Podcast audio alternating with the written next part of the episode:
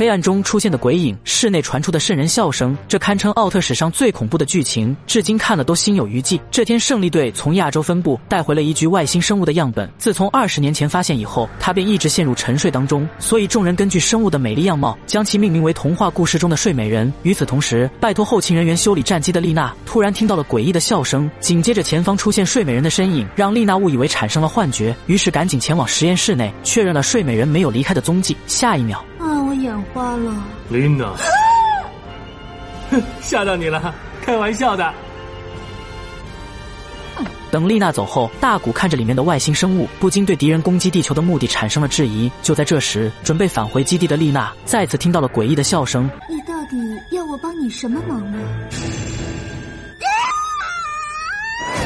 大古听到丽娜的惨叫，率先抵达现场进行安抚。队长看见丽娜的情绪出了问题，当即给了她四十八小时的长假。可没想到，睡美人并没有因此选择放过丽娜，而是趁她上床睡觉的时机，又一次进行声音恐吓。虽然丽娜将武器握在手中，但睡美人仅仅凭借周围的白光，便将丽娜吸进了不明飞行物。基地内部，宗方根据睡美人留下的资料，发现十八年前保管睡美人的基地曾经遭受过不明飞行物的袭击，而睡美人停止生命活动的始端也是从那时候开始，并且根据对方的样貌观察，他似乎一直对地球抱有敌意。这个外星人搭乘的太空船现在怎么样了？完全破碎，只收回一些碎片。这就有点不太对劲儿。以他们的科学力造出的船，怎么可能破成那个样子？接着，绝景抓住这条线索，迅速利用卫星装置搜查到了除飞船碎片以外的主体，就位于神州东南部的昆仑山脉。尽管敌人没有活动迹象，但为了保险起见，居间会立马下达了作战指令。与此同时，无法和丽娜取得联系的大古转身跑到活体检查室附近，不料里面突然散发高热气体，迫使工作人员不得不封锁此地。伴随各种仪器逐渐崩坏，迷雾中竟出现了丽娜的身影。她告诉迷茫中的大古，自己经过二十四年的冰冻，身体机能早已损坏。至于这具女性队员的身体，不可能再返回给胜利队成员。人类只会阻挠地球进步，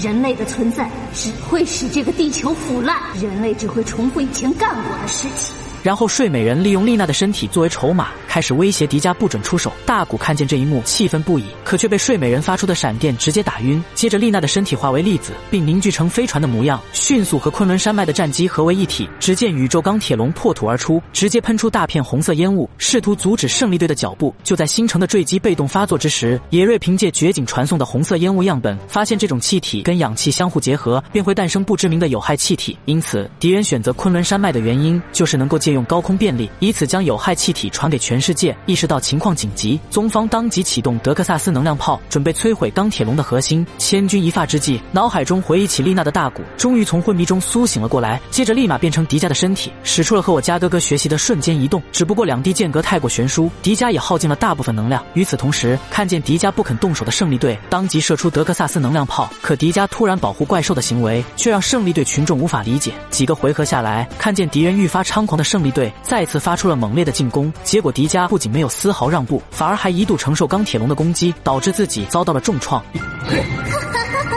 想要这个星球的人，并不是只有我们的，对不对，大古？我看你好像没什么时间了。